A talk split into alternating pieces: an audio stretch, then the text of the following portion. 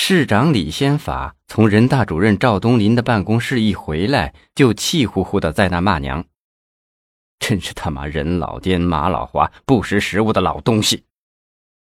他生气是自己碰了钉子，他想换掉公安局长宋继明和财政局长郭长水，他和市委副书记、纪委书记方方面面做了许多工作后，分管干部工作的市委副书记高超只好按李先法的意思做了方案，等人大通过就可以下达任免令了。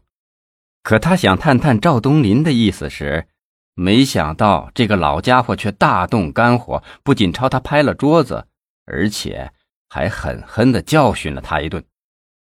真是个不知道天高地厚的老东西。李先法还注意到，官场上那些春风得意、为所欲为的人，都是背后有靠山，有了靠山，想怎么做就怎么做。他由此想到了自己的靠山庞统一。想着想着，身子就不由得冒出了冷汗。他觉得庞统一手段高明的越来越深不可测，越来越觉得自己来南疆，完全是庞统一硬把他这个马前卒推过了河。现在又渐渐想把他推到一个万劫不复的深渊。正在胡思乱想着，有人敲门。李先法极不耐烦地说。进来。门被推开，是费庆奇。李先法吃了一惊：“你怎么来了？我不是告诉过你吗？我的办公室你少来，有事在家里说，或者直接给我打电话不就行了？”费庆奇关好门，气喘吁吁的嚷道：“哎呀，舅舅，不好了，出事了！听说有人想进京告咱们的御状，我也不想来你办公室，可事情太紧急了。”李先法急切地问：“消息可靠吗？是谁带的头？告咱们什么？”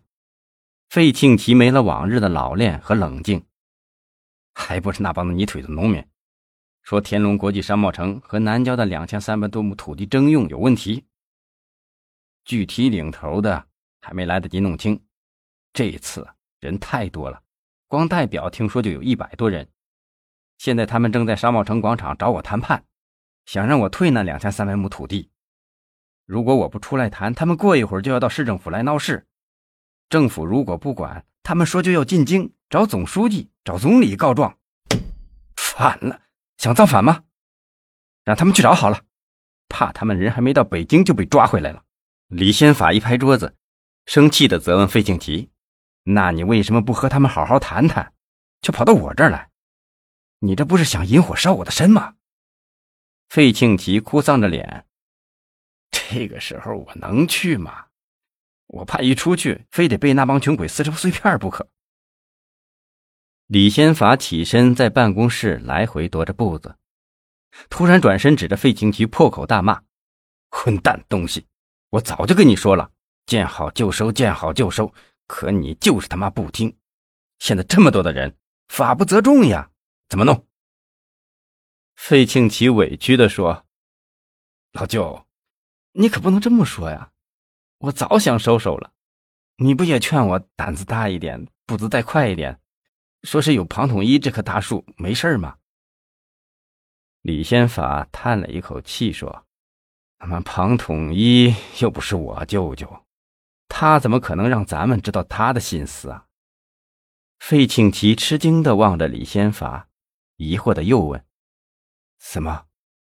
这个老狐狸想来个金蝉脱壳？李先法摇摇头，坐回转椅上，闭上眼，良久，才缓缓的说：“亲爱的听众朋友，由我演播的《中华典故》第七卷已经上架，欢迎您到我的主页订阅收听。”